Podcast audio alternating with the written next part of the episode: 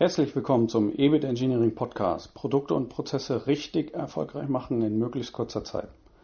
Mein Name ist Frank Brücker und in dieser Folge geht es um die Digitalisierung im Einkauf oder wie wir es auch gerne nennen, Einkauf 4.0. Nachdem ich in der letzten Folge über die Digitalisierung im Vertrieb gesprochen habe, sollten wir jetzt auf jeden Fall auch über die Digitalisierung im Einkauf sprechen. Sozusagen das natürliche Pendant zum Vertrieb und für mich mit mehr als 20 Jahren Industriepraxis ein absolutes Muss, jetzt den Einkauf 4.0 vorzustellen. Der BME ist hier auch immer sehr aktiv. Ich verfolge auch gerne die Berichte aus den Fachzeitschriften, wie die Beschaffung aktuell oder auch die Logistik, also die Zeitschrift für den Logistiker unter Ihnen. Darüber hinaus bringen die VDI-Nachrichten immer mal wieder was zu dem Thema. Aber ganz besonders zehre ich natürlich aus meiner eigenen Erfahrung und aus äh, unseren Erfahrungen äh, in Projekten zu dem Thema. Ich greife eine Zahl aus der letzten Folge zur Digitalisierung im Vertrieb noch einmal auf. Folge 15. Laut einer Gartner-Studie sollen bald 46 Prozent Millennials im Einkauf sitzen. Das sind also Menschen im Alter von 18 bis 34 Jahren. Die sind quasi mit der Gestensteuerung aufgewachsen, können sich gar nichts äh, anderes mehr vorstellen. Ich habe mir zu Hause mal den Witz erlaubt und danach gefragt, ob äh, meine Kinder überhaupt wissen, was Telefonzellen sind. Zum Glück äh, konnten wir neulich im Harz noch eine Telefonzelle in der freien Wildbahn erleben. Das glaubt einem sonst ja keiner mehr. Also die Anzahl der Menschen wächst, für die es völlig normal ist, kein Papier mehr aufs Faxgerät zu legen oder für die es normal ist, äh, mit einem Laptop ausgestattet zu sein, ein Smartphone als Voraussetzung fürs Überleben sehen und die ihrer Bedürfnispyramide ein starkes WLAN hinzugefügt haben. Ich selbst habe mein Büro noch auf dem Land, was grundsätzlich schön ist. Allerdings habe ich dort bisher nur Internetzugang über LTE. Und wenn der Funkmast nicht mag, dann auch mal gar nichts. Was dann natürlich eine Katastrophe ist, weil ohne geht heute wirklich nicht mehr. Man ist äh, absolut aufgeschmissen. Es geht nicht ohne. Zum Glück, muss ich sagen, habe ich noch eine andere Arbeitsmöglichkeit und dann sogar mit Breitbandanbindung. Yes, welch ein Glück. Aber wir wollen uns nicht mit der schlechten deutschen Infrastruktur aufhalten, sondern reingehen in die Abteilungsprozesse des Einkaufs. Wir wollten ja über die Digitalisierung im Einkauf sprechen. Fangen wir mit einer kleinen Begriffsklärung an. Was gehört äh, aus unserer Sicht alles zur Digitalisierung im Einkauf? Oft wird das Ganze zerlegt in Automatisierung und Digitalisierung. Ich finde, dass man das gar nicht mehr richtig trennen kann. Zur Automatisierung muss ich digitale Daten über Regelwerke beeinflussen und somit äh, gehört für mich beides zusammen. Ich trenne das hier jetzt nicht in dieser Folge. Das ist mir nachher auch zu akademisch. Also, das erstmal, um um das klargestellt zu haben, nachdem das jetzt ähm, soweit okay ist, fangen wir dann auch mal mit den Prozessen an. Der Computer wurde schon immer dafür eingesetzt, die Geschäftsprozesse zu optimieren. Teilweise hat man eher das äh, gegenteilige Gefühl, dass alles eher komplizierter und unübersichtlicher geworden ist äh, durch, durch den Computer. Aber das ist wohl das berühmte Pendel, das auch mal in die falsche Richtung ausschlagen kann. Nehmen wir mal ein paar Beispiele zur Hand. In den 90er Jahren sind ganz oft noch Bestellungen ausgedruckt worden. Dann sind diese in der Unterschriftenmappe gelandet und wurden anschließend über das Faxgerät an die Lieferanten geschickt. Übel, übel, übel. Ich habe Anfang 2000 bei verschiedenen Arbeitgebern genau das optimieren dürfen. Erst einmal haben wir geschaut, wie das Bestellverhalten war und haben uns dann an die äh, Workflow-basierten Genehmigungsprozesse gemacht. Keine Unterschriften mehr, Versand über das System. Gehen wir weiter. Idealerweise sind die wichtigsten Lieferanten angebunden über EDI oder Webinterfaces, sodass ja äh, auch kein E-Mail-Versand mehr erforderlich war, sondern äh, zwischen den ERP-Systemen direkt Daten ausgetauscht wurden. In der Buchhaltung sind dann die Rechnungen auf Gutschriftverfahren umgestellt worden und die elektronisch erhaltenen Rechnungsdaten sind vollautomatisch vom System überprüft worden.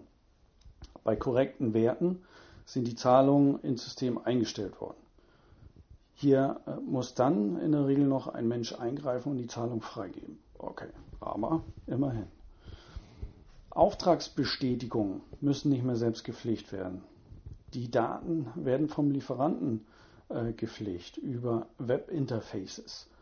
Äh, dort locken sich die Lieferanten ein und äh, bestätigen die Termine dort äh, direkt auf der Plattform. Ist wiederum verlagerter Aufwand. Meistens muss der Lieferant das dann an zwei Stellen pflegen, bei sich im System ja auch noch. Aber für den Kunden, für den Einkauf sind die Daten dann ins ERP-System übertragbar. Lagerbestände werden oftmals auch schon vom Lieferanten gemanagt und die Daten entsprechend gepflegt. Teilweise werden Auktionen durchgeführt und Anfragen werden ebenfalls über elektronische Schnittstellen so einfach wie möglich zum Angebotsvergleich verarbeitet. All das schon in den 90ern oder Anfang 2000 bereits durchgeführt, äh, ist bei einigen Firmen witzigerweise immer noch nicht angekommen. Für diese Firmen heißt Digitalisierung im Einkauf in der Tat erst einmal Automatisierung im Einkauf. Den Einkauf automatisieren heißt, diesen von lästigen Aufgaben befreien, die Verwaltung zu automatisieren, soweit es möglich ist, damit die wertvollen Ressourcen sich auf die wichtigsten äh, Punkte konzentrieren können, auf das Netzwerken nämlich und Optimieren der Lieferkette. Alles natürlich Binsen, die ich hier bringe, aber für einige Firmen halt doch nicht. Äh, wie oft höre ich aus dem Maschinenbau, dass gerade vor einem Jahr auf Materialgruppenmanagement umgestellt wurde oder dass ein Projekteinkauf eingeführt wurde. Da liegen bei einigen Firmen 20 Jahre Entwicklung dazwischen. Ich wiederhole, 20 Jahre Rückstand sind teilweise aufzuholen. Was für ein Verbesserungspotenzial in Deutschland. Einfach nur der Hammer. Weiter zur Automatisierung, aber jetzt mal in Richtung operativer Einkauf oder auch Disposition. Es gibt Beispiele, dass bis zu 98 Prozent vollautomatisiert Planungs- und Bestellprozesse durchgeführt werden.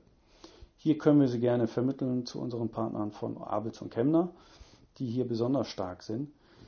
Wirklich erstaunlich, was die äh, da aus ihren Unternehmensdaten herausholen.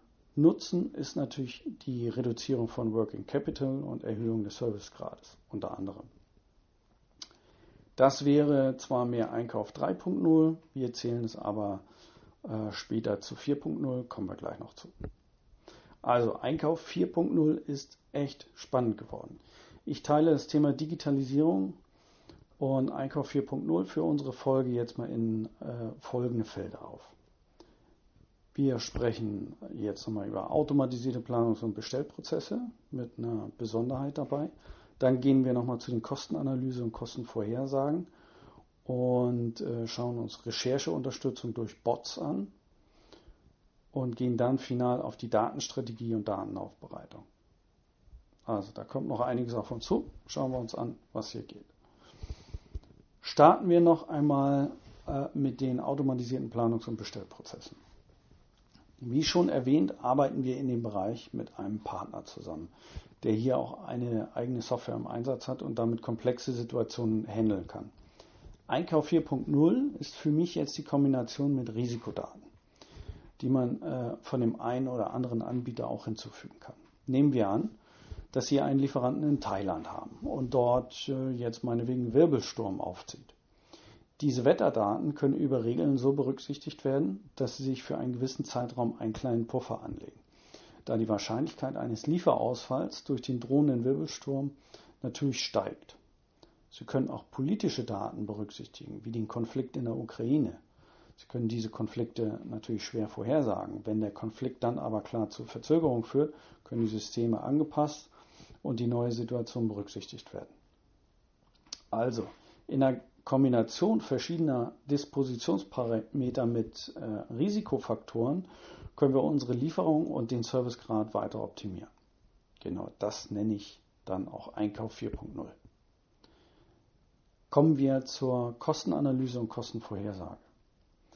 Wir führen Kostenanalyse durch und setzen dafür sowohl Bottom-up als auch Top-down-Systeme ein. Insbesondere bei der Top-down-Analyse laufen wir sehr stark in den Bereich Einkauf 4.0 rein, da wir hier auf solide Unternehmensdaten angewiesen sind. Hier werden einfach gesagt Statistikmodelle aufgebaut, die es uns erlauben, auch Kostenvorhersagen für CAD-Modelle durchzuführen.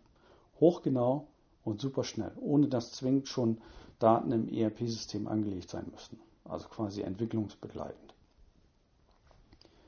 Zur Kostenanalyse haben wir schon äh, eine Folge gemacht, deshalb gehen wir hier jetzt nicht noch ähm, zu sehr auf das Thema ein. Hören Sie sich am besten äh, die Folge 3 dazu noch an.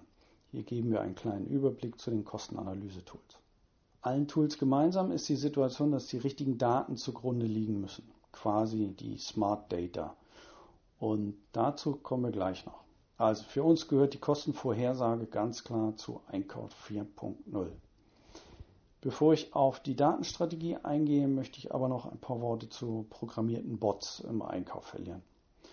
Ordnen wir es in der Kategorie äh, Robotic Process Automation ein, wobei das äh, Beispiel hier jetzt ein Teilbereich daraus äh, sein könnte.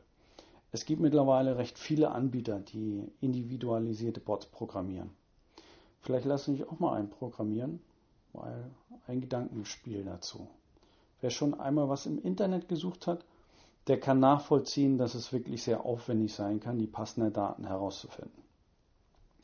Legen Sie sich doch mal einen Google Alert an, äh, um zumindest mal eine erste Berührung damit äh, zu bekommen, damit Sie bei allen äh, aktuellen Neuigkeiten zu bestimmten Suchbegriffen immer auf dem Laufenden sind. Also das war noch kein Bot in dem Sinne, es erfüllt aber auch schon eine wichtige Funktion. Legen Sie zum Beispiel ein Google Alert über Ihre Hauptlieferanten an. Dann erhalten Sie immer Nachricht, wenn es zu diesen Lieferanten Neuigkeiten gibt. Bots gehen dann aber deutlich weiter.